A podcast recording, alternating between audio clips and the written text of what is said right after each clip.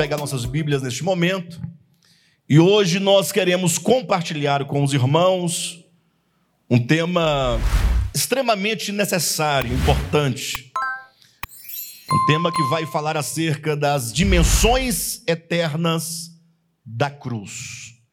Queremos falar aos irmãos acerca do alcance da cruz de Cristo, para que assim nós possamos compreender um pouco mais acerca do amor de Deus, acerca da graça do nosso Senhor Jesus Cristo e da comunhão do Espírito Santo, que foi os temas que nós tratamos nas últimas semanas, que inclusive eu sugiro que todos os irmãos, sobretudo membros do DEVAP, assistam uma vez, duas vezes, três vezes, tomem nota, leiam os textos, uh, leiam em oração e orem a Deus pedindo graça e discernimento, porque o Senhor tem nos conduzido à compreensão de verdades muito profundas, verdades que não têm sido debatidas, não têm sido refletidas nesses últimos dias. São mensagens que não dão dinheiro, né? são mensagens que produzem salvação, produzem redenção, não produzem, não promovem um sistema religioso. Uh, e por isso é importante que nós estejamos plenamente claros acerca daquilo em que nós cremos, do modo em que nós cremos, por que nós cremos, porque vocês sabem, né? Quando se começa a falar acerca de Deus, da verdade, dos assuntos essenciais, logo as multidões se levantam para a desferir contra nós suas palavras maldosas, suas palavras de dúvidas. Não é? E daí se encontra um irmão no meio do caminho que não está acompanhando, que não está observando, que não está desenvolvendo a compreensão das Escrituras, essa pessoa, esse irmão, está fragilizado e se torna presa fácil. E o que nós queremos é que todos os membros do DEVAP, sobretudo, possam ter clareza acerca daquilo que tem sido ministrado. Tá bom? Eu tenho plena certeza que Deus, o nosso Senhor, Ele está nos conduzindo, como Ele próprio prometeu, a toda a verdade. Mas é preciso que nós acompanhemos, acompanhar os passos do rebanho, acompanhar o que Deus está falando, né? Deus está falando a nós a cada dia, a cada semana, o Senhor está falando, cada vez com tons mais claros. E como nós mesmos dissemos, né, salvo engano, no início deste ano, do ano passado, nós estávamos caminhando para cada vez não somente falarmos com maior clareza, mas alcançarmos cada vez mais maior clareza acerca das verdades fundamentais da fé. E hoje queremos falar acerca das dimensões eternas da cruz. E eu quero começar convidando os irmãos a lerem comigo o texto de Atos dos Apóstolos, o texto que foi lido no início dessa reunião, capítulo 17, do versículo 24 até o versículo 31. E o texto começa com essas palavras: O Deus que fez o mundo e tudo que nele existe se você puder grifar aí na sua Bíblia, grife: o Deus que fez o mundo. Esse aí é um ponto fundamental. E tudo que nele existe, sendo ele Senhor do céu e da terra, não habita em santuários feitos por mãos humanas, nem é servido por mãos humanas, como se de alguma coisa precisasse, pois ele mesmo é quem a todos dá vida, respiração e tudo mais. Versículo 26 diz: De um só fez toda a raça humana. Se você puder grifar essa frase, de um só fez toda a raça humana, é importante que você grife. Para habitar toda a face da terra, havendo fixado os tempos previamente estabelecidos e os limites da sua habitação. Versículo 27. Para buscarem a Deus, se porventura tateando possam achar bem que não está longe de cada um de nós, pois nele vivemos e nos movemos e resistimos, como alguns dos vossos poetas têm dito, porque dele também somos geração. Versículo 29. Sendo, pois, geração de Deus, não devemos pensar que a divindade é semelhante a ouro, a prata ou a pedra, trabalhado pela arte e imaginação do homem. Ora, não levou Deus em conta o tempo da ignorância. Agora, porém, notifica aos homens que todos, em toda parte, se arrependam. Se os irmãos puderem grifar aí, todos em toda parte se arrependam, também é um ponto muito importante. Versículo 31. Porque estabeleceu um dia em que há de julgar o mundo com justiça, por meio de um varão que destinou e acreditou diante de todos, ressuscitando-o dentre os mortos. E o quarto ponto que você pode grifar, se desejar, é um varão que destinou e acreditou diante de todos. Queridos, este é um texto clássico do Novo Testamento porque apresenta um momento em que o apóstolo Paulo não é, estava em Atenas, numa cidade grega, numa cidade que tinha uma alta cultura filosófica e um povo que tinha uma grande religiosidade. Então, é um texto muito conhecido, é um texto muito pregado, e é um texto que nos traz muitos princípios do Evangelho que valem a pena ser observados, entendidos, mas nós não temos tempo aqui de tratar de tantos princípios que há nessa porção, e eu, portanto, queria inicialmente ressaltar quatro grandes princípios aqui dentro desse texto, que são as partes que eu pedi que vocês grifassem, que pode, podem servir para nortear as nossas reflexões essa noite acerca das dimensões eternas da cruz. Os quatro princípios são: quando diz o Deus que criou os céus e a terra e tudo quanto neles há, fala aí de um só Deus. Ou seja, o apóstolo Paulo, em Atenas, em meio a centenas de deuses que ali estavam, o contexto nos mostra que ali naquela grande praça de Atenas havia dezenas ali, ou não sei quantos, a Bíblia não, não diz exatamente mas eram muitos e muitos altares dedicados a toda sorte de deuses. E então é no meio dessa pluralidade de deuses que o apóstolo Paulo se levanta para dizer do Deus que criou todas as coisas, do Deus criador, o que fez os céus, que fez a terra, que fez os mares, que fez tudo quanto não há no universo e que definiu por meio da sua providência os anos, os meses, as estações, a chuva, o sol, para que o homem nessa terra pudesse então conhecê-lo por meio da sua revelação. Então fala aí de um único Deus. No versículo 27, seus irmãos, ou melhor, 26, quando eu pedi para os irmãos grifarem de um só fez toda a raça humana, ah, que é interessante que quando nós lemos essa porção no grego, e muitos, uma grande maioria de teólogos e de eruditos concordam que quando diz de um só fez toda a raça humana, não está aqui o apóstolo Paulo se referindo a Adão, como se Deus fizesse de Adão muitos. Mas se ler aqui de um só princípio, fez toda a raça humana. Ou seja, que único princípio é esse do qual toda a raça humana é criada, toda ela é formada, toda ela é gerada?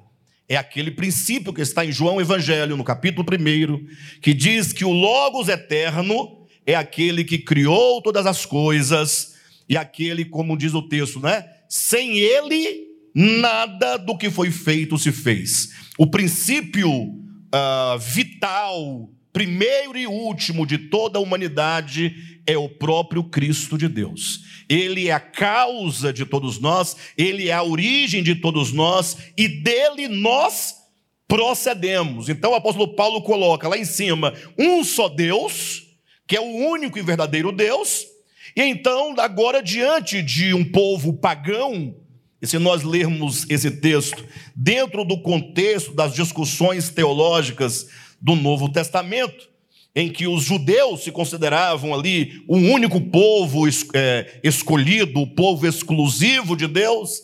Então agora Paulo diz: olha, Deus criou toda a humanidade de um só princípio.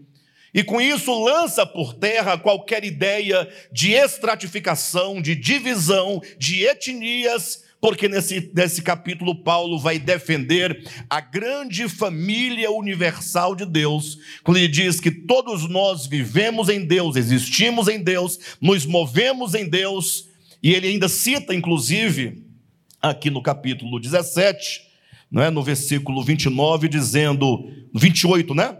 Pois nele vivemos e nos movemos e existimos, como alguns dos vossos poetas têm dito, porque dele também somos geração, porque dele também somos prole, porque dele também somos família, sendo, pois, geração de Deus.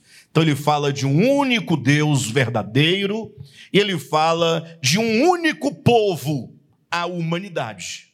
Então, na linguagem de Paulo, na revelação que Paulo recebe de Deus, ele fala de um Deus único que veio para salvar a humanidade como uma unidade, uma grande família. Ou seja, Paulo vai dizer isso expressamente quando ele declara que não pode haver na igreja judeu, nem grego, nem bárbaro, nem cita, nem livre, nem escravo. Ou seja, todas as estratificações, elas são lançadas por terra. Toda divisão é lançada por terra. Esse texto nos convida a olhar para o único Deus e olhar para toda a humanidade como sendo todos os que vieram de um único e mesmo princípio, que é o próprio Deus. O terceiro ponto que eu quero aqui ressaltar é quando então diz, no versículo 31, porquanto estabeleceu um dia em que há de julgar o mundo com justiça, por meio de um varão que destinou e acreditou diante de todos, ressuscitando-o dentre os mortos. E aqui, portanto, nós temos uma só salvação por meio de um único Salvador. São quatro grandes princípios: um único Deus, uma única família universal, um uma única salvação por meio de um único Salvador. Ou seja, percebe-se com clareza nesse texto que o Evangelho nos convida a olhar a obra de Deus quanto à redenção numa perspectiva universal, numa perspectiva global. Ou seja, um olhar que entende que Deus não é faccioso, que Deus não faz distinção de pessoas que Deus não é Deus de um povo, de uma etnia, de um grupo de religiosos, mas é o único Deus de toda a terra, que criou toda a terra, que criou toda a humanidade e que proveu uma salvação única para todos os homens por meio de um único Salvador, como Paulo vai dizer em outro lugar, que há somente um único mediador entre Deus e os homens, Cristo Jesus, homem.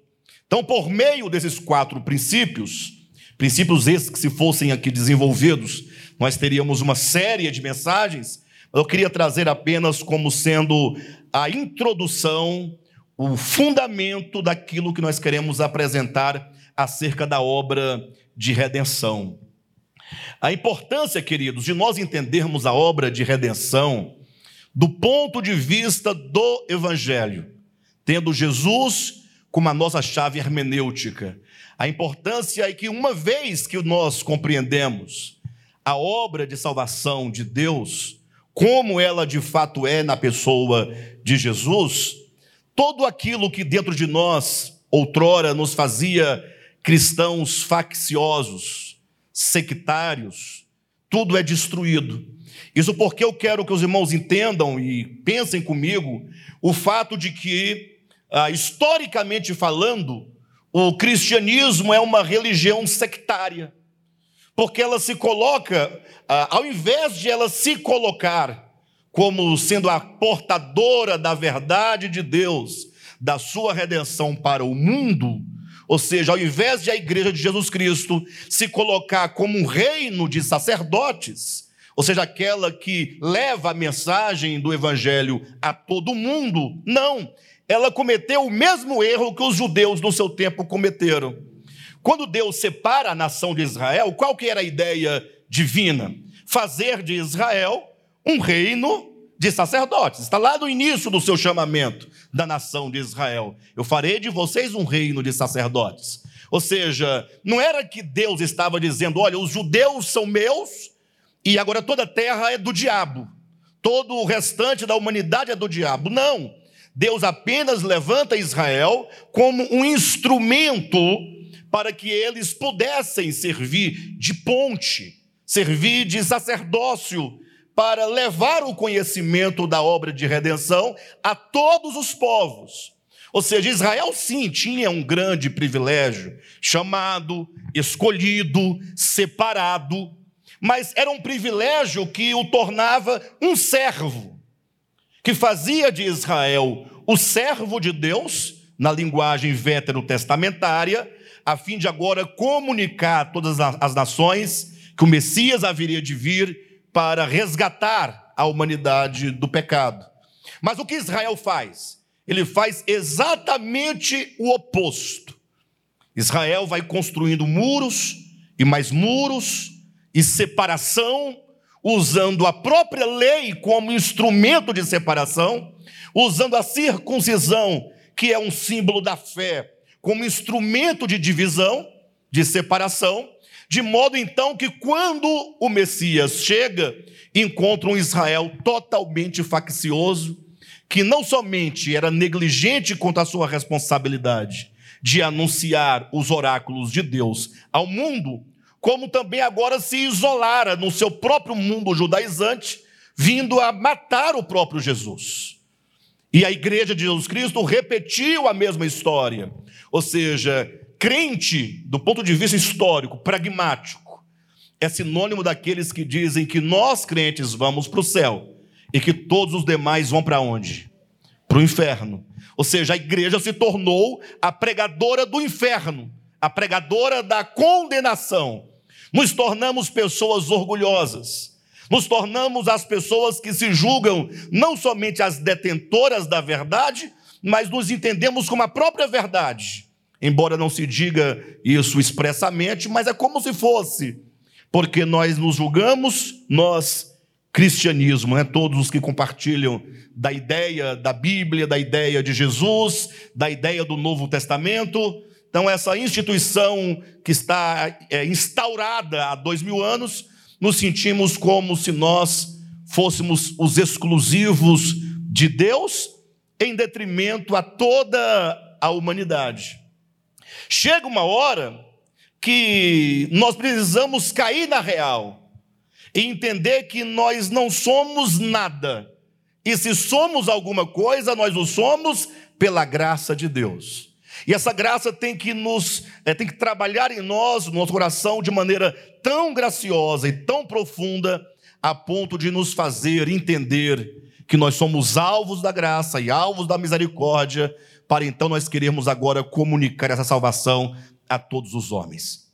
Então imagine só que não raras vezes nós nos comportamos exatamente como o filho mais velho da parábola do filho pródigo. Ficamos olhando para os pródigos, nos julgando não pródigos, reivindicando nossos direitos junto ao Pai, dizendo: Eu tenho trabalhado para ti, porque eu faço, porque acontece, porque eu me esforço, porque eu oro, porque eu leio a Bíblia, porque eu não bebo, porque eu não fumo, porque eu não danço, porque eu não vou ao teatro, porque eu não ouço Zé Neto e Cristiano, né? E aí, cheios dessas ideias, nos julgamos o quê? Os melhores. E dizemos para Deus, mas este aí, apontamos, aquele que gastou toda a sua vida, toda a sua herança, que dissipou os seus bens, nós ficamos indignados quando alguém diz que Deus recebe o pecador sem acusação, sem negociação sem retaliação, recebe simplesmente porque é filho. É lógico que alguém diz, não, pastor, mas todo mundo concorda que Deus recebe. Aí a pessoa coloca, desde que. Quando coloca o desde que, e é o que você não vai encontrar ali na parábola, do filho pródigo, não tem um desde que. É? Se bem que o filho pródigo também tinha essa ideia na sua cabeça, uma ideia fixa. Ele dizia: quando eu chegar e me encontrar com meu pai, eu vou me justificar diante dele, eu vou explicar: olha, tudo bem, é verdade, eu gastei, receba-me apenas como empregado e já estará de bom tamanho. Mas o pai não deu espaço para todas estas justificativas, porque Deus conhece a todos. E o Senhor, naquela parábola, como já dizia um certo escritor, teólogo, né, infamado pelo cristianismo, mas ele dizia acerca da parábola do filho pródigo, do pai da parábola, dizendo que Deus ali é retratado como alguém que não contabiliza nem crédito e nem débito. Ou seja, ele é o Deus da graça. E a graça não diz respeito a débito algum e nem diz respeito a crédito algum. A graça é Deus que se dá ao homem porque ele é gracioso, porque ele é bom, porque ele é amor, porque ele é a verdade. Então, ah, quando entendemos a obra de redenção com todo o seu alcance que a Escritura nos apresenta, nós somos salvos deste cristianismo decaído desse cristianismo que fez de Deus um pai raivoso, um pai implacável, um Deus que vive negociando a salvação das pessoas por meio de suas exigências. Então é preciso que nós sejamos resgatados ao compreendermos o alcance da salvação de Deus. No momento que você compreender esse alcance, você agora vai olhar para todos, independentemente da região, do país, da cultura, da religião, de qualquer coisa nesse sentido, você vai olhar apenas como alguém que é alvo da graça de Deus, como você também é alvo da graça de Deus. Toda nossa justiça própria, ela é derrotada e ela é vencida quando temos essa compreensão. E eu quero, portanto, apresentar alguns pontos que falam dessa abrangência e desse alcance da redenção. Importante que os irmãos compreendam cada um desses pontos que eu vou apresentar, porque eles servem como fundamento de fé para a nossa vida, para a nossa compreensão. O primeiro ponto, queridos, é que a redenção de Deus, ela é uma redenção eterna. Entenda isso. Pastor, mas todos sabem que a salvação de Deus, que a obra de Deus, que a cruz de Cristo é eterna. Se você ler qualquer compêndio teológico, né, de qualquer linha teológica, não importa qual, eu tenho vários compêndios teológicos, teologias sistemáticas de vários segmentos, em todas que eu leio, todos eles concordam quando apontam a cruz de Cristo como sendo uma cruz eterna. Agora, o que significa que a cruz de Deus, que a obra de redenção, é uma obra eterna? Que a cruz é uma obra eterna, uma obra atemporal. Daí nós vamos ter que evocar novamente o conceito que nós trouxemos a semana passada para os irmãos, de que o Cordeiro de Deus, ele foi imolado, ele foi morto desde a fundação do mundo. Ou seja, a obra de redenção, ah, se você quiser chamar a cruz de Cristo, se você quiser chamar a morte do Cristo de Deus, né? Ah, você deve entender que essa morte, ela não acontece exatamente no tempo. Ou seja, o Cordeiro de Deus é imolado antes que houvesse mundo. E daí nós temos que, a partir daí desse princípio, e infelizmente poucas pessoas, elas têm o desejo ou a disposição de buscar compreender. Porque é algo que nos soa como que novo. Embora eu não, não vejo em que há a novidade. Todos os crentes sabem, né? Tem até hinos que dizem que ele, o cordeiro foi morto desde a fundação do mundo. Só não foi compreendido. Ora, é uma morte que não acontece exatamente no tempo. Ainda que Jesus de Nazaré, que é a encarnação do Verbo, ele sofra a morte na cruz do Calvário há dois mil anos, em Jerusalém, conforme diz o apóstolo Pedro, também o apóstolo Paulo, eles vão dizer que essa morte de Jesus no tempo é a manifestação pública ao universo da morte do Cordeiro de Deus que ocorreu antes que houvesse mundo. Daí a compreensão de que essa morte do Cordeiro não pode absolutamente ser a morte física. Vocês nunca pararam para perguntar, para questionar, para indagar?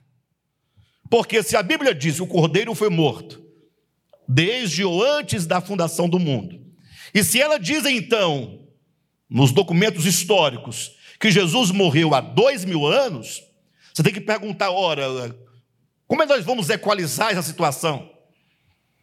Afinal, quando foi de fato que ele morreu? Foi na morte física, há dois mil anos, ou foi antes da fundação do mundo? Bem, para aqueles que não querem concordar, eu diria que, infelizmente, a única resposta bíblica é que Jesus, ou melhor, que o Cordeiro de Deus, o Cristo de Deus, ele foi morto desde a fundação do mundo. Essa é a resposta que a Escritura dá. E a própria Escritura vem então dizer que o que acontece em Jerusalém foi a manifestação, foi a exteriorização da morte que só pode acontecer dentro do ser de Deus. Querem ver uma coisa? Em Atos capítulo 20, versículo 28, lá vai dizer o seguinte: que uh, o Espírito Santo nos constituiu bispos era uma palavra de Paulo para os bispos de, ali de Jerusalém, salvo engano, não, do bispo de, os bispos de Éfeso, né? Ele diz que o Espírito Santo nos constituiu bispos para pastorearmos a igreja do Deus vivo, que ele, o Deus vivo, comprou com o seu próprio sangue. Como é que você entende que Deus, o Deus vivo, o Deus eterno, comprou a sua igreja com o seu próprio sangue. Primeiro, Deus tem sangue? Ah, o que vocês acham? Deus, o eterno, tem sangue correndo nas veias? E porventura, Deus, que é a própria vida, ele morre nesse sentido que você está pensando? Aí vai entrar nas velhas teologias, né? Não é porque é Jesus quem morre, é, mas Jesus é Deus ou é homem? Aí vão responder: é Deus.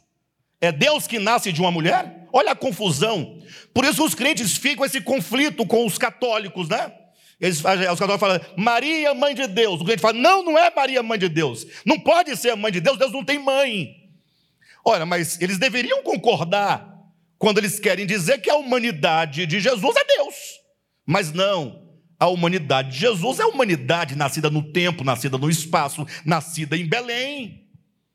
Mas ela ali era o invólucro humano no qual Deus se encarnou, por meio do qual ele viveu sobre a terra. João vai dizer: e o Verbo se fez carne e tabernaculou entre nós. Ou seja, o Verbo andou entre nós dentro de um tabernáculo, dentro de uma tenda humana, que é Jesus. Então, quem morre na cruz ali para mostrar ao mundo é Jesus, a morte física. Mas, pastor, e o Cordeiro de Deus não é Deus? É, o Verbo que estava com Deus e é Deus, o Cordeiro que foi morto. E, portanto, a morte que o Cordeiro de Deus, que é Deus, sofre, é a única morte para ele que é possível, que é o seu esvaziamento, que é o seu doar-se, que é o seu entregar-se. Isso é o morrer divino por todos nós. E essa morte ela é eterna porque ela acontece fora do tempo. Alguém pode perguntar, pastor, você está repetindo o tópico da última mensagem, mas qual a relevância disso, de falar isso, para se referir ao fato de que a redenção, a cruz de Cristo, é eterna, é atemporal? É porque quando você coloca a cruz de Cristo dentro do tempo, você cria um sério e grave problema que a teologia não dá conta de resolver. Qual que é o grande problema? Vocês agora vão saber. Olha o problema. Jesus veio, não veio? Jesus, homem, a encarnação do Cristo? Morreu na cruz há quantos anos? Há dois mil. Onde? Em Jerusalém. E agora é dito que os apóstolos deveriam sair e pregar o evangelho a toda a criatura. Os apóstolos saíram e saíram a pregar. Qual é a condição? Prestem atenção. Para que o homem encontre a salvação de Deus. Não é ouvindo a palavra do evangelho e crendo nesta palavra, se unindo a Cristo na sua morte e ressurreição? Sim ou não? Daí então é que os crentes têm a ideia: se você não aceitar Jesus, você vai para o inferno. Onde é que está o problema nisso? Eu pergunto: o que que vocês, o que que o cristianismo, o que que a teologia vai fazer com as bilhões e bilhões e bilhões de pessoas que viveram antes da cruz? Antes da cruz. O que vai fazer com essas pessoas que não ouviram falar de cruz, não ouviram falar de Jesus, nunca ouviram falar, às vezes, nem de Moisés? Que dirá de Jesus, de Paulo, de Pedro, de Tiago, de Novo Testamento? O que que nós como igreja vamos fazer com as centenas de milhares de pessoas que viveram num tempo remoto, num lugar remoto, que não ouviram a pregação do evangelho eterno de Deus? Ou que não ouviram, desculpe-me, a pregação do evangelho histórico. Aí, irmãos, vocês precisam de ver debates entre pastores para dizer, sabe o quê? Bem, o que nós vamos fazer nós não sabemos. Nós sabemos o que será deles. Não tem salvação. Não tem salvação. Mesmo hoje, em pleno século 21, no mundo cibernético, há pessoas que nunca ouviram falar de Jesus no mundo. Existem tribos remotas que nunca foram conhecidas. O que fazer diante disso? Dizer que a cruz de Cristo é eterna, e a prova de que ela é eterna é que ela acontece fora do tempo, por isso, antes da fundação do mundo, é dizer que o alcance dessa redenção é em todos os tempos, não existe para Deus a limitação tempo e espaço. A cruz alcança todos os homens em todos os tempos, em todos os lugares, independentemente de qualquer outra coisa e ação humana. A cruz de Cristo é uma cruz eterna e o seu alcance, portanto, é um alcance eterno. Para poder fazer-nos entender melhor essa questão, o segundo tópico de fundamento dessa verdade, eu coloquei a redenção na história. Abraão, antes e depois. Paulo querendo fazer com que a igreja entendesse essa questão, Paulo vai usar o nome de Abraão. Irmãos, os nomes na Bíblia, Adão, Noé, Abraão, Moisés, Jesus, é, são nomes que eles estabelecem verdades muito profundas no eixo da revelação. Então não basta você conhecer a história de Abraão, você tem que perguntar o que Abraão significa aqui dentro desse compêndio, dessa seleção de histórias é, na qual, nas quais ele se encontra. Abraão é o nome que se remete à fé e é o nome que se remete à salvação. Toda vez que você quiser compreender sobre salvação, a Escritura vai trazer o nome de Abraão, para você olhar para Abraão e entender alguma coisa minimamente acerca da obra de redenção.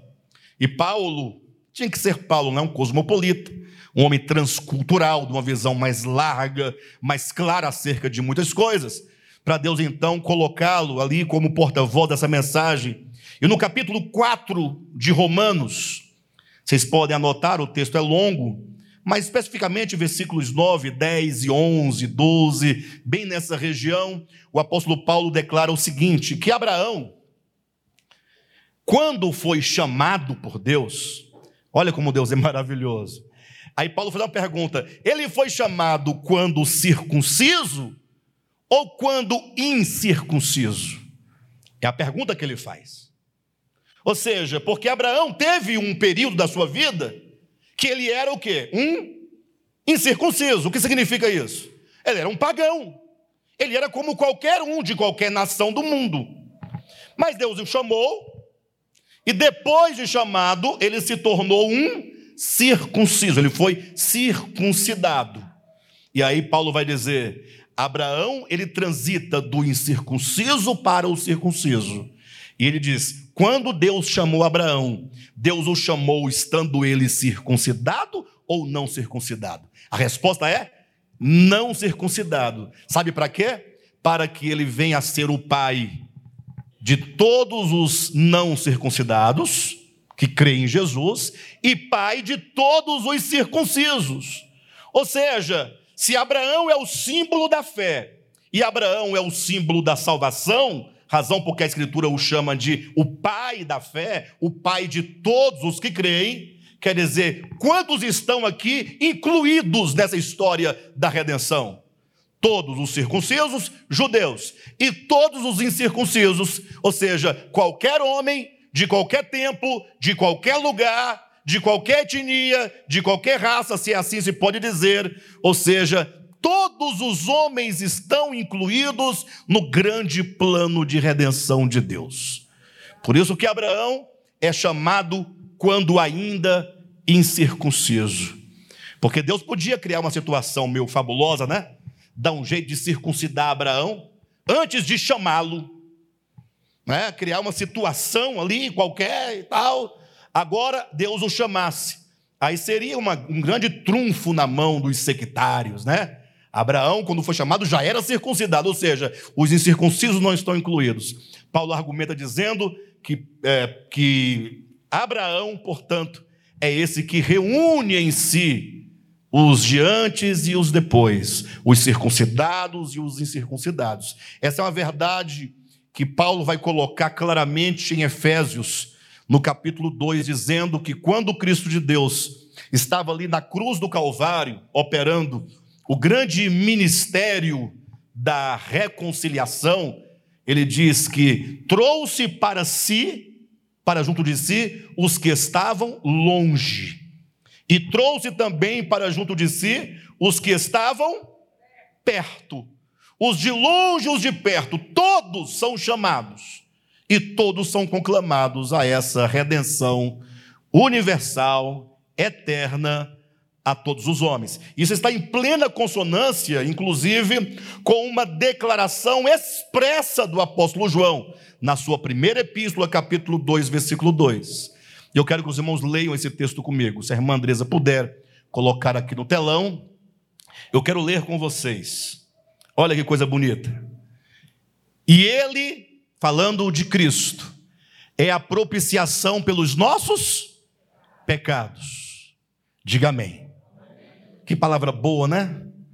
Ele é a propiciação pelos nossos pecados. Ou seja, não fosse o Cristo de Deus, estaríamos nós mortos nos nossos delitos e pecados.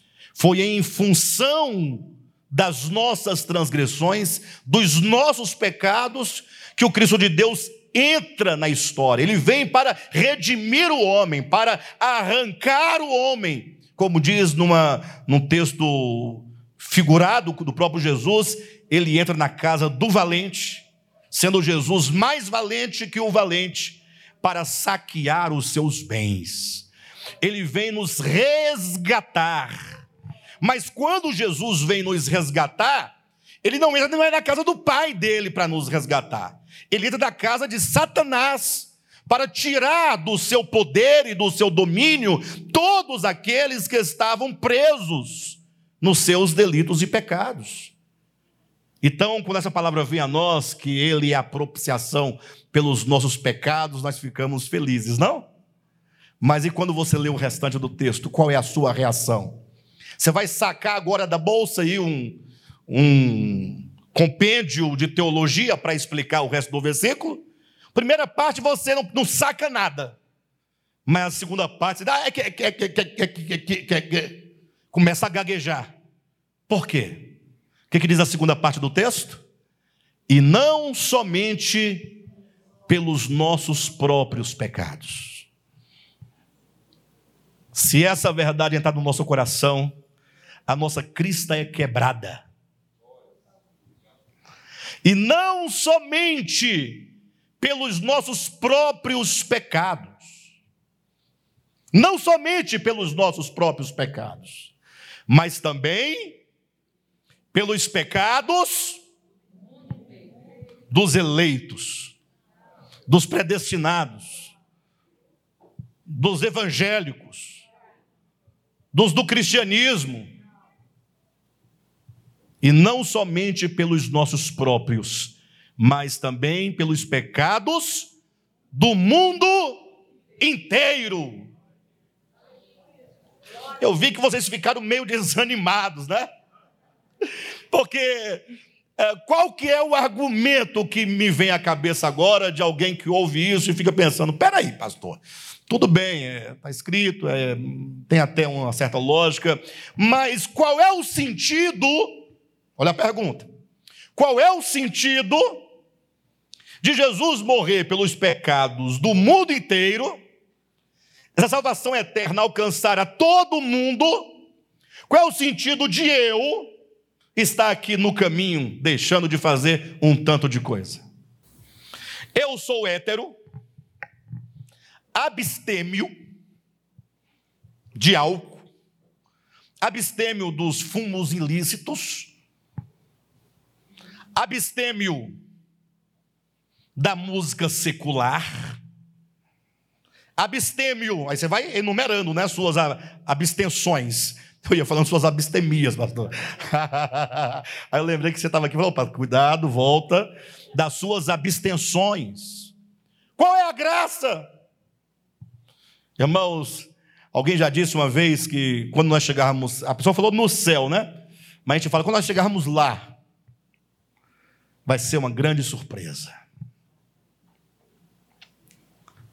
A primeira surpresa vai ser você mesmo estar lá.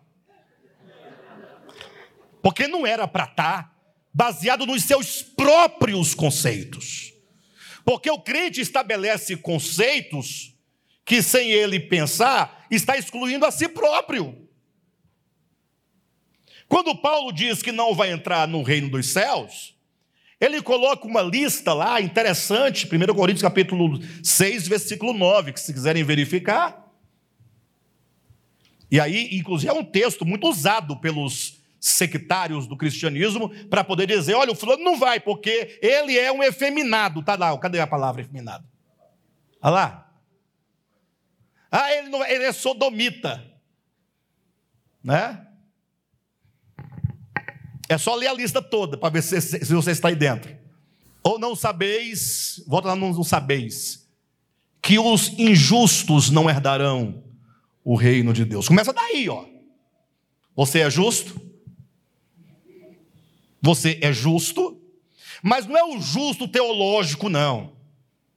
Que o justo teológico, que, que é, é outra é outra outra falácia, é a palavra mais forte. Outra falácia que é outra. Não, falácia segue o paradigma.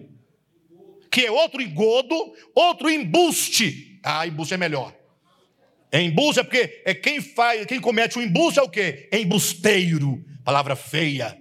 Seu embusteiro. É?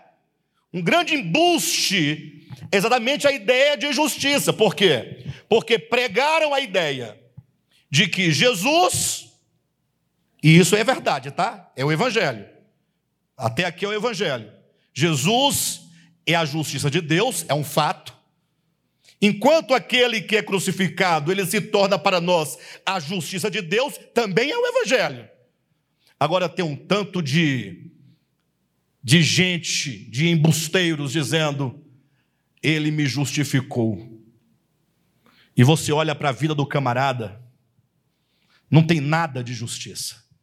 Eles acreditam numa suposta justificação que eles tiveram, que eles receberam, mas ninguém, nem ele vê nele mesmo tal justificação. É uma justificação imaginária. É a justificação inventada pelo Chapulim Colorado para salvar o costureiro da fúria do rei. Vocês conhecem a história? O costureiro estava preocupado que ele ia perder a cabeça, o rei ia matá-lo, porque o costureiro permitiu, deixou por deslize, por imprudência, que o tecido real do rei fosse roubado. O rei levou um tecido muito caro para ele fazer uma veste, o costureiro fazer uma veste para o rei, roubaram, e o costureiro não sabia o que fazer, e ele, num certo momento, falou: E agora? Quem me poderá defender? Aí aparece o Chapolin Colorado e diz: Eu! Aí vem aquela musiquinha. Não contavam com a minha astúcia? Olha o embuste do embusteiro. Chapolin pensou: temos que dar um jeito de livrar o costureiro da mão do rei. Aí ele decidiu, uma hora o Chapolin ia passando, tropeçou no nada, o costureiro, o que está acontecendo? Você tropeçou o quê? Acabei de tropeçar no tecido. Que tecido? Você não está vendo o tecido? Está aqui no chão. Ele, não, não estou vendo. É porque esse tecido só os inteligentes veem. A o costureiro pensou, ah, é, ah, esse aqui? É esse mesmo, ah, estou vendo. Mas é só o embuste, não existe tecido. Daí agora o costureiro começa a cortar o tecido, invisível, inexistente, costura, chama o rei e diz: Olha, porque o tecido só os inteligentes veem. O rei pensa: Ah, ficou muito bom essa roupa, muito bem costurada. Porque senão ele não é inteligente, né? Eu sei que fizeram o rei se vestir com a roupa do embuste, da invisibilidade, e sai o rei só de ceroula, andando, e todo mundo aplaudindo, porque ninguém queria ser tolo, todos tinham que ser inteligentes, por isso ninguém ousava dizer que não tinha nada. Os crentes têm que cair na real. Olha para você antes de puxar a Bíblia e de buscar texto na Bíblia e procure justiça em você. Camarada, gente injusta é crente. Quer a prova? Vá fazer um serviço, prestar um serviço para um pastor na casa dele ou na igreja. Primeira coisa é doação, irmão, é oferta. Deus vai te abençoar. Para de palhaçada. O pastor tem que pagar pelo serviço que lhe é prestado. Porque do outro lado tem um pai de família trabalhador que depende daquele dinheiro para o seu sustento. E pastor quer usar a Bíblia, o nome de Deus, para que todo mundo faça as coisas de graça para ele. Em nome de Deus. Vai vender carro para pastor, ele vai querer derrubar pela metade do preço. Não, se eu estiver mentindo, me fale, vocês já foram crentes.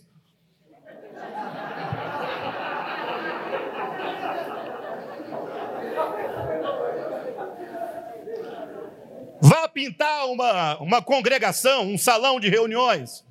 O pastor vai olhar, Olha é para Jesus, irmão. É. Abre o coração, deixa Deus operar.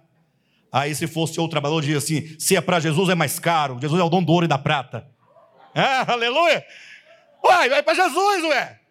Se fosse para você que é meio. Não, eu ia fazer um preço melhor, mas é para Jesus. Jesus é o dono de tudo. Deus abundante. Pode aumentar que ele paga mas crente quer tirar sempre um pouquinho do outro. Gente do céu, não aqui.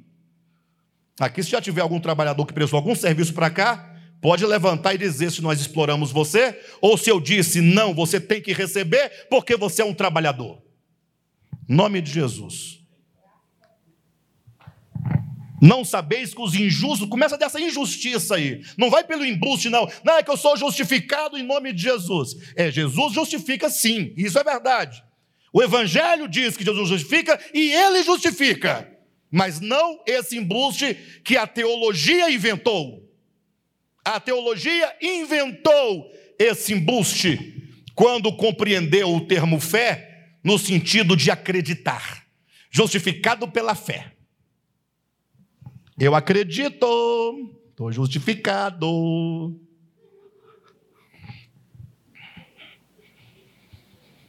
Vão na internet o povo, aí coloca lá, ai, o herege.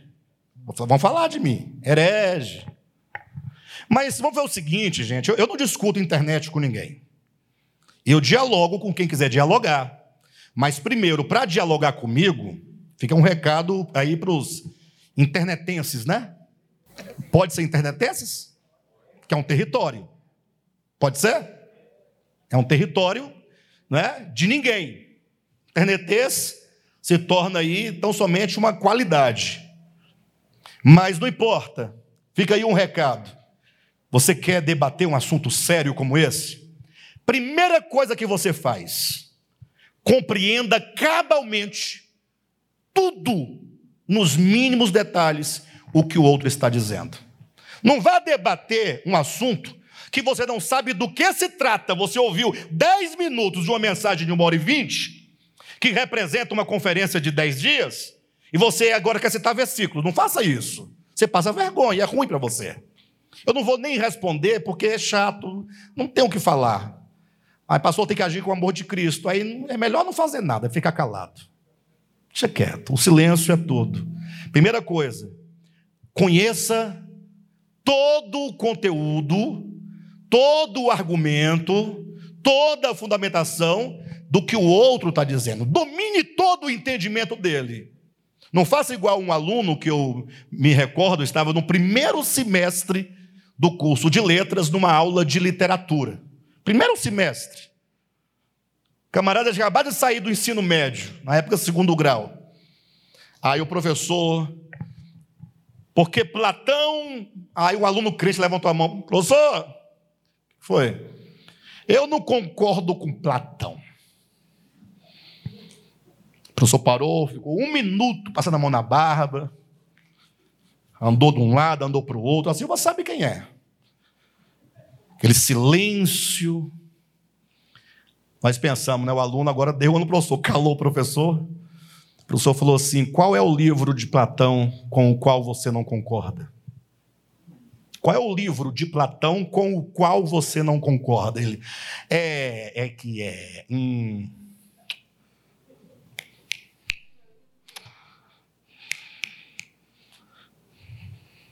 Entendeu? A pessoa foi bondoso e falou assim: tá bom, quais os livros de Platão você leu? Ele. E como é que você não concorda com Platão? Então você estuda Platão, esgota Platão, e fala assim: agora que eu compreendo Platão, eu vou dizer se eu concordo ou discordo. Aí sim. Então, primeira coisa, o internetense lá, vai lá, entenda toda a história, toda a fundamentação, todo o argumento Primeiro ponto é esse. Aí, segundo, vamos tratar daquele primeiro ponto, daquela argumentação, naquele texto. Vou mostrar onde está equivocado. Aí começa a desconstruir o argumento do outro. Quando você desconstruir tudo, você agora começa a construir um novo pensamento. Se não for por aí, meu irmão, é, é pura tolice. Então a ideia de que Jesus me justificou pela fé, que é um termo bíblico e um termo verdadeiro. Jesus, ele justifica o homem, e um único meio de justificar o homem é por meio da fé. Isso é verdade. O que não é verdade é quando confundiram fé, fé traz a raiz da palavra fidelidade. Quando Paulo diz que não há justificação senão por meio da fé, ele quer dizer, primeira coisa, quem sabe? Quando diz não há justificação senão por meio da fé, primeira coisa, vocês estão desajustados. Porque quem é que precisa de ser justificado?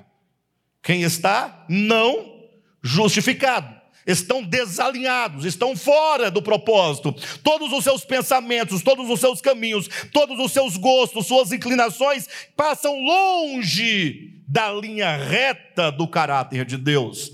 E o homem tem que se justificar, se alinhar, entrar em sintonia com Deus. E é isso que Cristo faz. Ele traz o homem dos lugares mais distantes dos seus pensamentos e alinha-o com Deus. Um homem justificado é um homem sintonizado.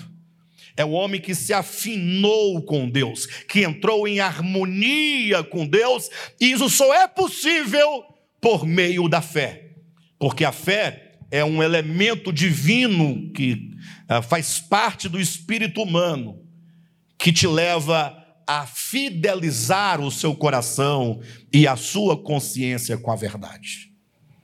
Por isso que os cristãos não podem citar aquele versículo que diz: Quando eu, Jesus dizendo, for levantado da terra, quando o filho do homem for levantado, atrairei todos a mim. O crente foi atraído a Jesus? Quando você olha para os golpes que ele sofreu na manifestação da sua morte, você é atraído ou você fica desconfiado? Porque é fácil falar assim: ele levou pancada por minha causa, eu acredito. Mas e a pancada dele você quer? E a morte dele você quer? Acabamos de cantar agora. Sim, eu amo a mensagem da cruz. Você ama a mensagem da cruz? Ou você acha que aquele que nega a si mesmo, que toma a sua cruz, que não revida o mal com o mal, mas paga o mal com o bem, aquele que caminha duas milhas quando obrigado a caminhar uma, aquele que deixa a sua túnica quando furtada a sua capa, aquele que não toma armas nas mãos para defender nem mesmo a própria vida, você chama essas pessoas de quê? De filhos do Deus Altíssimo, que maravilha! Como eu desejaria ser assim? Ou você tem os seus argumentos conservadores e procura justificar a violência interior? Hã? Temos que pensar isso. Temos que pensar se nós, porventura, somos justos. Então o texto lá diz, começa, olha, não sabeis que os injustos não herdarão? Aí segue uma série de coisas. Aí ele começa, não vos enganeis, nem os impuros. O primeiro que veio na sequência que ele estabelece, que ele colocou injusto de maneira geral, é impuro. Você é puro? Pensa nisso. Porque é fácil você arranjar um bode expiatório para você jogar nele todos os seus problemas interiores para fingir que você não está vendo. Mas olha, os impuros, nem os idólatras, sabia que a avareza é idolatria? Sabiam que a avareza é idolatria? O avaro? Sabe por que tem muitos crentes que gostam do nosso ministério? Porque aqui não cobra dízimo. É. A maioria das pessoas que me contatam a primeira vez, pastor, estou acompanhando seu ministério, estou empolgadíssimo com o fato de que vocês não cobram dízimo. A primeira coisa que falam. Primeira coisa. a pessoa quer só um, uma muleta, né? Para dizer eu não gosto de doar. É só uma muleta. Encontrei um versículo, ah, agora pronto, encontrei, estou na verdade. Aí você está na avareza, né? nem os adúlteros, nem os efeminados, nem sodomitas. Não vou entrar nesses dois méritos porque seria uma conferência para explicar isso aí para vocês. Continua, depois do sodomita. Nem ladrões, misericórdia. Se for entender ladrão a partir de João capítulo 10, se for entender ladrão no conceito que Jesus estabelece em João capítulo 10. Quem lê, entenda. Lê em casa, você vai saber. Nem os ladrões, nem os avarentos, vamos declarar. Nem os avarentos, vamos lá. Nem os avarentos. Pastor, mas ele é batizado, ele creu em Jesus, é avarento? Não vai entrar. Não vai. Mas fui batizado na água, tomo ceia, canto no coral, dou meu dízimo, né? Sou meio avarento, meio, meio mão de vaca, suvina. Né? Não vai. Não vai. Quando você vê, porventura, uma pessoa, não precisa ser um mendigo, não, porque o mendigo ele já está, né? Até evitando os mendigos, inclusive, com medo. Né? Estamos até evitando agora, é, é uma nova justificativa. Opa, opa, mendigo, corre, corre, corre. Quem tem o céu que se segura. Está é? em alta, não está? É. Gente, nem os bêbados.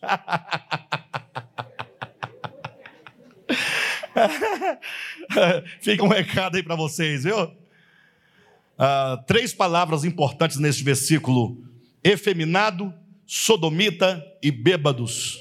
Não é nada disso que vocês estão pensando. Por incrível que pareça. Depois Josué vai explicar para vocês tudo isso aí. Nem roubadores. Ah, não, pulou um, né? Nem. Nem.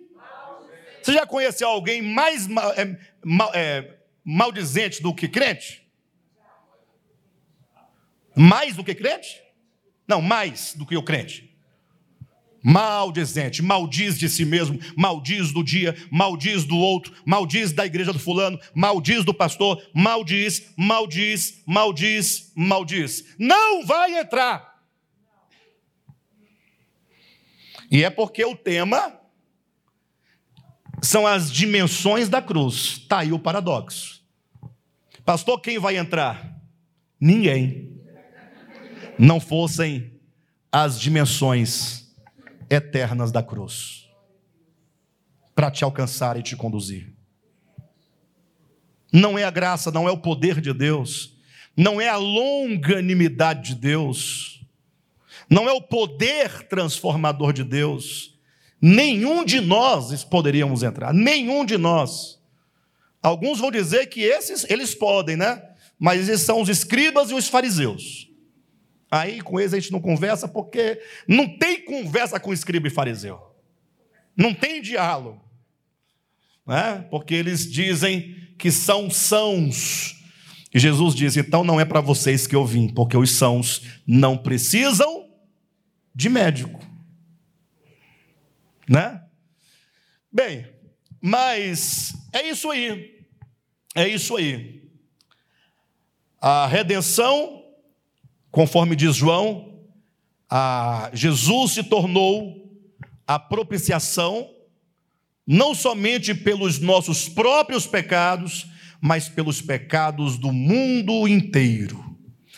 Ah, eu dizia que a grande questão que se coloca diante desses argumentos todos que nós estamos trazendo aqui é, pastor, então não vale a pena servir a Deus porque no final, primeiro ninguém vai. Né?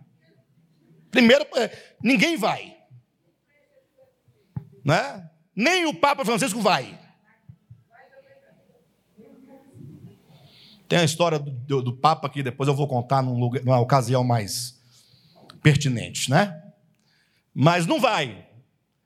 E agora então, se ninguém vai, acaba que todos vão. Porque essa graça divina é uma graça eterna e tal, e Jesus é propiciação pelos pecados do mundo inteiro, etc. e tal. A pessoa fala assim, então não vale a pena. Quando a pessoa diz não vale a pena, ou ela fica pensando assim, ué, então qual é a graça, né? Porque se eu chegar lá, entrar lá naquele lugar, não sei lá onde é que é, e chegar lá, o Bolsonaro estiver lá, eu vou questionar até que ponto valeu a pena eu. Porque ele não fez, eu fiz, e agora? Está todo mundo no mesmo lugar. Agora você imagina se você encontrar o Lula.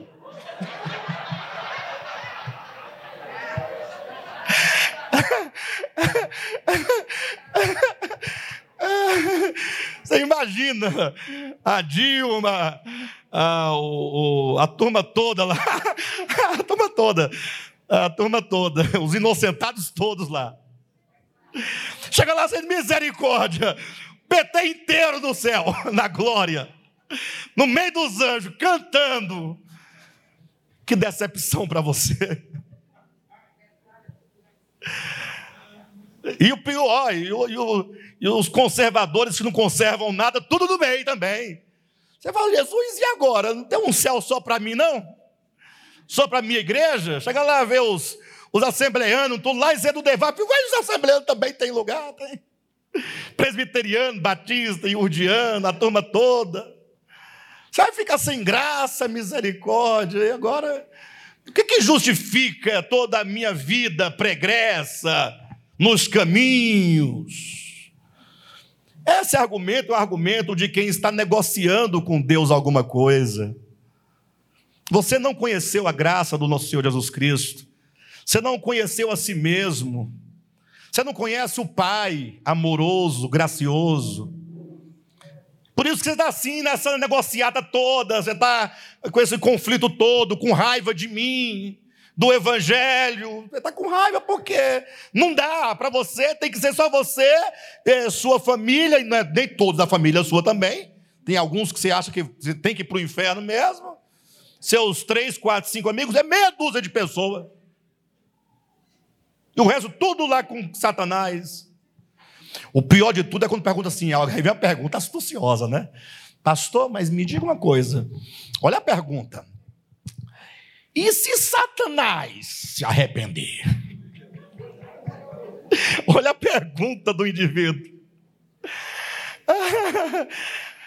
Qual é a resposta que ele quer? Se ele se arrepender, ué. Você não se arrependeu e está dando certo e está caminhando naquela direção? Por que, que ele não pode? Amanhã na internet, no Jornal do Povo, da Ágora do Povo, é, pastor disse que Satanás será salvo.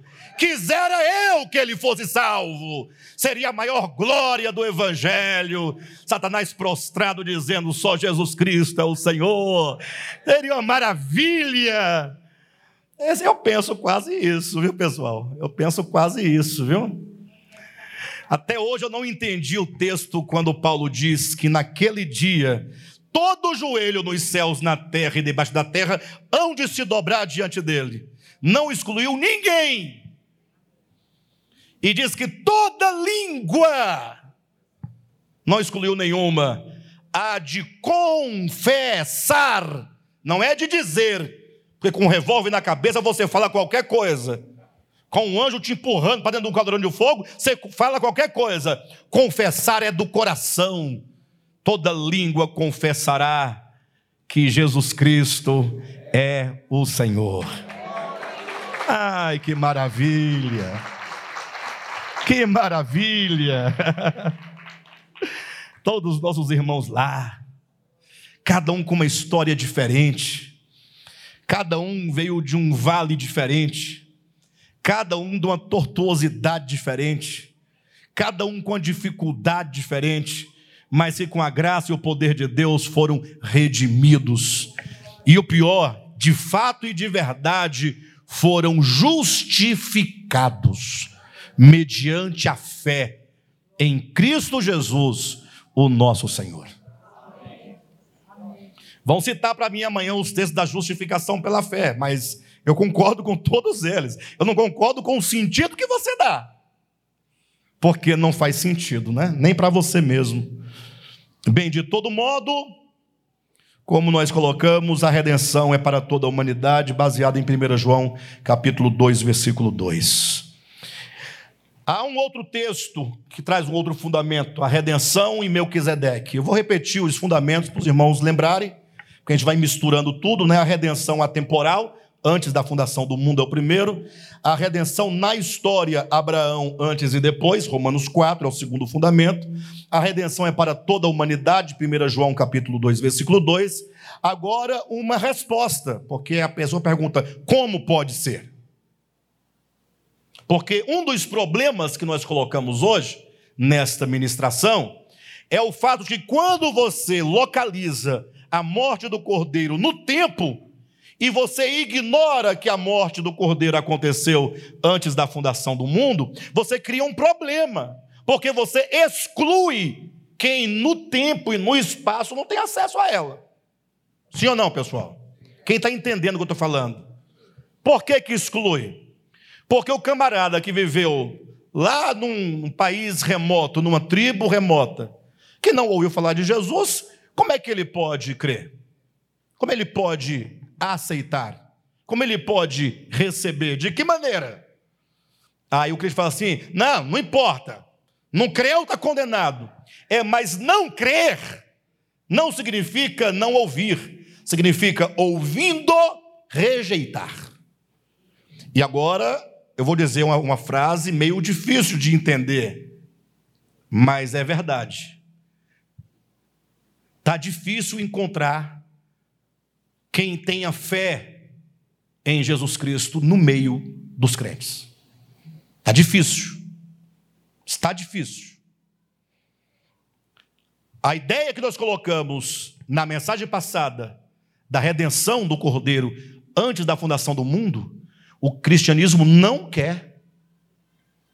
Por que, que não quer? Porque é mais fácil dizer que eu estou salvo sem estar. Basta dizer, não, eu estou justificado. Não tá coisa nenhuma, mas uh, não interessa. Quem crê, quem crê, quem crê.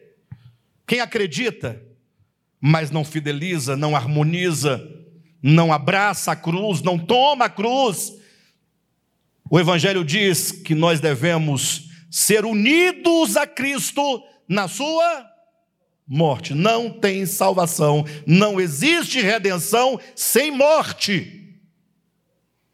Não existe. Você pode acreditar, fazer novena, escrever livro, fazer o que você quiser, virar calvinista, não interessa. Se você não morrer com Cristo, não existe redenção, porque a redenção te redime exatamente desse velho homem que resiste à cruz.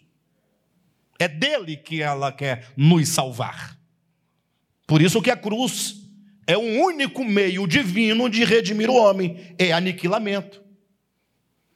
Então, se o problema que a cruz histórica traz, ou melhor, desculpe-me, o problema que a pregação única e exclusiva da morte histórica, ignorando o cordeiro que morreu antes da fundação do mundo traz, é o problema que você isola a humanidade e você agora só passa a conferir salvação só para quem teve acesso à historicidade no tempo e no espaço. Você ignorou que a cruz é eterna. Aí agora você fala, agora eu estou entendendo, mas como pode ser? É a pergunta que Hebreus 7 responde. Hebreus 7 responde com um exemplo e uma solução. Qual é o exemplo? Olhem para mim. O escritor aos Hebreus, que escreveu essa carta para quem mesmo? Para os Hebreus. É aos Hebreus, carta aos Hebreus. E um livro desse tão rico, as pessoas estão preocupadas em saber quem escreveu, pastor. A discussão é quem escreveu. O que, o que foi escrito é menos importante do que a autoria. Foi Apolo. Aí não vamos dizer, não, foi Paulo. Aí começa toda aquela conversa fiada, né? Mas o livro de Hebreus fala assim: olha, o exemplo. O escritor dizendo: olhem para o Antigo Testamento. Olhem para o Antigo Testamento. Todo mundo aqui, ó. Em nome de Jesus, olha aqui, ó. Aqui esse quadrado. O que, que tinha aqui no Antigo Testamento? No templo de Jerusalém. Tinha um sistema de sacrifícios de animais. Perfeito? Quem entendeu? Matava cordeiro de manhã e à tarde. A ideia prevalecente é sempre de um bode expiatório. Um bode que vai levar a culpa no seu lugar. É a ideia prevalecente nas páginas do Antigo Testamento. Até hoje, os judeus, até hoje, deixa um pouquinho aqui, já volto para o exemplo. Até hoje, pastor Josué, os judeus fazem sacrifício pelos seus pecados. Até hoje. Mesmo sem o templo restaurado, sem os altares. Né? Eles pegam-se uma galinha, no dia lá do da expiação, e aí eles fazem assim, ó, três vezes na cabeça, para que a sua culpa, o seu pecado vá para a galinha. Não, não é piada não. Pode colocar aí caparote. Caparote. Pergunta para o Google, o Google sabe. O Google estuda mais que a gente tudo junto. Só colocar caparote, você vai ver eles fazendo esse ritual até hoje para transferir a culpa para a galinha. E quando eu falo galinha, não estou aqui é, com criando uma situação de não, não, é galinha mesmo, galinha, frango. Pode olhar. Então, dentro desse contexto aqui, se não vier aqui receber, trazer o cordeiro, e o cordeiro, coitado, morrer no teu lugar, isso aqui dentro do, dentro do contexto judaico, tá, irmãos? Antigo Testamento. Não tem redenção, concorda não?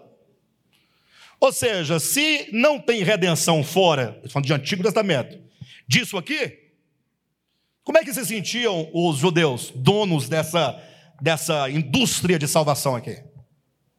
Como é que se sentiam? Ah, meu irmão, nós somos os donos do Bitcoin. É. Os donos do mundo. Todo mundo tem que passar aqui na minha mão, ó. Até porque só pode imolar o sacerdote. Não adianta você sair para aí matando bicho, não vai resolver. É aqui, ó. Aqui. Muito semelhante ao que acontece hoje em dia, não? Com os sacramentos. Porque o sacramento, a graça do batismo, só quem pode fazer é o pastor ou o padre. Você conhece alguma igreja por aí que qualquer membro pode sair batizando? Não, é o pastor, é o ministro, sacerdote. Passar por aqui, ó, por mim. Senão não tem salvação. Como, é, como você vai ser salvo se não foi batizado? Né? A graça da hóstia transformada em corpo de Cristo só acontece na mão do sacerdote aqui, ó. Sim ou não? A tal da cobertura espiritual, você está desprovido se não tiver alguém para cobrir você, no bom sentido. No bom sentido, né? Três irmãos entenderam, dois irmãos entenderam. Não, mas é verdade, essa cobertura espiritual é cobrir, não é? Então, volta aqui para o Antigo Testamento. Então, você imagine o povo de Israel, 16 pessoas no mundo. 16 pessoas é, é um número comparado ao mundo todo, né? Desse tamanhozinho, a nação. Tá bom, tinha 30 pessoas, tudo bem. E ali, estava ali o único lugar, ó. Por isso eles se orgulharam. Olhava para o mundo inteiro, tudo perdido. Hum, coitado de vocês. Vocês não têm o templo. Não, melhor, vocês não têm a terra, porque só nessa terra pode ter o templo. Começa daqui, a terra é nossa. Ah, vou fazer um templo aí, não vale. É aqui. Ó, ei, olha para mim. Aqui, a terra é nossa, o templo é nosso, o altar é nosso, e até os animais que os próprios hebreus traziam não servia, tem que ser os nossos, que é mais caro. O nosso bode é mais caro que o seu. E aí tem que ter o nosso sacerdote. E aí então isso gerava um orgulho tremendo nos. Estou falando de Hebreus 7. Aí o escritor aos Hebreus falou assim: é, meu Deus do céu. Escritor aos Hebreus olhou assim, falou: é sério isso? É sério que vocês acreditam nisso? Aí, por que não? Tá bom, eu vou dar agora para vocês a resposta. Ele diz: Você sabe quem é esse que está aqui oferecendo esse sacrifício? São os filhos de Levi. Então são os filhos de Levi que estão o quê? Ordenados, qualificados para operar o sacrifício. Sim, pessoal. Me ajuda aqui para eu terminar logo, para vocês ir embora. Rapidinho vocês vão embora. Espera aí, me ajuda aí. Não são eles que estão qualificados? Levi, então guarda o nome, Levi. De quem é filho Levi? De Jacó. De Jacó. E de quem Jacó é filho? de Isaac. E de quem Isaac é filho? De Abraão. O aos Hebreus foi colocando um dentro do outro. Pega o Levi, que é o camarada, que é o. É? Não é o camarada? Não é o dono do sacrifício? Não tem que passar por ele? Coloca Levi dentro de Jacó, Jacó dentro de Isaac, Isaac dentro de Abraão. Chegou em Abraão. Aí ele falou assim: vocês aí, dono do, do templo, do, do, do, altar, dos animais, da salvação, Vocês lembram que Abraão, para quem foi que ele pagou o dízimo dos despojos? É, eu acho que é tal de Melquisedeque, né? E quando então Abraão pagou o dízimo a Melquisedeque dos despojos da guerra, não foi do salário, despojos da guerra. O que fez Melquisedeque? Abençoou a Abraão. Sim ou não? Aí vem a pergunta: quem é maior? O que abençoa ou o que é abençoado? Então Melquisedeque é maior do que Abraão. Se Melquisedeque é maior do que Abraão, é maior do que Isaac, que está nele. Se Abraão, se Melquisedeque é maior que Abraão, maior que Isaac, é maior do que Jacó. E é também maior do que Levi. Então existe. Melquisedeque não é da descendência de Abraão. Você estava achando bom, né? Abraão, né? Ele não faz parte da descendência de Abraão. Ele não faz parte desses eleitos judeus. De onde ele vem? Fala, não sei. Sem pai, sem mãe, sem genealogia, sem princípio de dias nem fim de existência. Não é judeu, não é brasileiro, não é israelense, não é crente, não é evangélico. Quem é ele? Ele é o sacerdote do Deus Altíssimo. Esse que não tem origem, não tem começo, não tem fim, não tem uma etnia, não é o filho de Davi, ele é o filho do Deus vivo. É o sacerdote que está conduzindo todos os homens em todos os tempos e lugares ao reino de Jesus Cristo. Em outras palavras, se você achava que a salvação passava única e exclusivamente pelo processo histórico de Jerusalém, Engana-se porque tem um sumo sacerdote maior do que os levitas, maior do que Israel, que está em todo o tempo, em todo o espaço, em todas as épocas, em todos os lugares, comunicando salvação a todos os homens, revelando Cristo no coração de todos os homens, mostrando quem é Deus a todos os homens. Acabou com tudo, né? Seus muros caíram. Acabou você não tem mais onde se apoiar, a sua religiãozinha fragilizada não se sustenta, porque você achava que a sua religião era única e exclusiva. Mas está aí o sumo sacerdote de Deus, trabalhando, como diz o próprio Jesus: meu Pai trabalha até agora. Os judeus tudo parado no sábado, faz nada, sábado. E o pai trabalhando, trabalhando. O Espírito de Cristo mostrando aos homens em todo o tempo, conduzindo-os ao Pai. Por isso que Jesus diz em João capítulo 6 que o Pai ensinará todos os homens. O Pai é quem ensina os homens o caminho da salvação. Porque se dependesse de nós para sair daqui e ir para a Coreia do Norte pregar, coitado deles, nós não iríamos. Sim ou não, pessoal? Sair daqui e ir para a Indonésia pregar? Quem quer ir pregar na Indonésia? Passagem, a igreja vai pagar passagem, só de ida.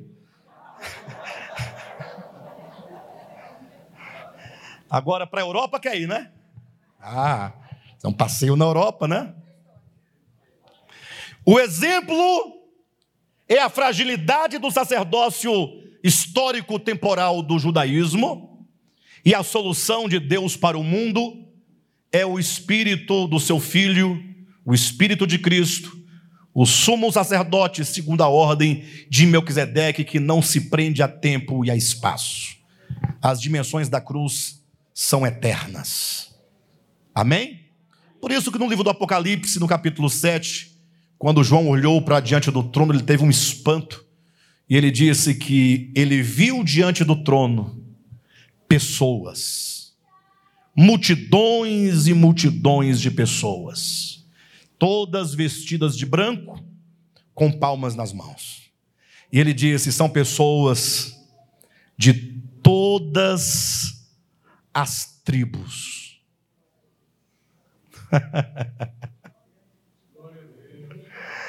ai, ai, ai. Depois dessas coisas olhei, vi, e eis grande multidão que ninguém podia enumerar. Não dá para enumerar. Não dá para contar.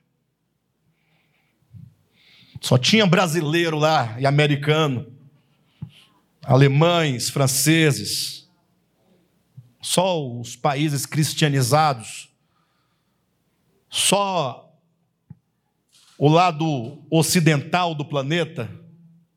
Não. De todas o quê? O que, que é de todas as nações? Inclui as que já não existem? As que ainda virão? As que não conheceram pelo evangelho histórico?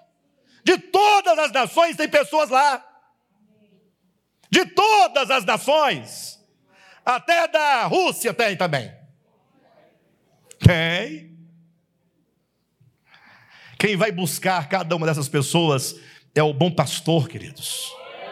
Ele vai buscar todas as suas ovelhas que estão espalhadas em todos os apriscos, de todas as nações, vírgula. Aí você vai repetindo o de todas, tá? Cada vírgula você tem que puxar o de todas. Essa é a regra gramatical. De todas as tribos, Tupi-Guarani, que mais? Os chavantes. Os caciques também. De todas as tribos. Tem gente salva de todas as tribos. Tem que abrir o ouvido para entender essa mensagem tão maravilhosa, tão inclusiva as dimensões da cruz são eternas, vírgula, de todos os povos. que pena, né? Os crentes ficam tristes com isso. Ai, meu Deus, e agora? Eu achava que eu era a última Coca-Cola do deserto. É, meu irmão. Você não é nem a última Dolly, que dirá a última Coca-Cola, né? De todos os povos e de todas as línguas. Não ficou ninguém de fora. Você não foi lá, mas o Espírito de Cristo foi. Melquisedeque foi. O Espírito da verdade foi. Pessoas de todas as nações, tribos, povos e línguas, em pé diante do trono e diante de quem? Do cordeiro que foi morto desde a fundação do mundo. Não fosse esse evento atemporal, esse povo não poderia estar lá diante dele. Porque o evangelho histórico não alcança toda língua, todo povo, toda tribo, porque ele é histórico e aí já exclui mais da metade da história humana. Na contagem da Bíblia, exclui dois terços da história humana. Dois mil anos de Adão a Abraão, mais dois de Abraão a Cristo, são quatro para trás, com dois para frente, são seis. Seis por três dá dois. Então, quatro mil anos são dois terços de seis. Já, já, já, ah, mais da metade da história já, já pereceu. Vestidos de vestiduras brancas, com palmas nas mãos. Louvado seja o Senhor, queridos. Espero que nós aprendamos a misericórdia do Evangelho. Amém? Com isso, não estamos dizendo que vamos de, com casca e nó, pessoal. Mó bobagem. Se você achar que eu estou pregando um evangelho barato, está enganado. Evangelho barato é aquele que diz que você, do jeito que está, está salvo. Esse é o barato.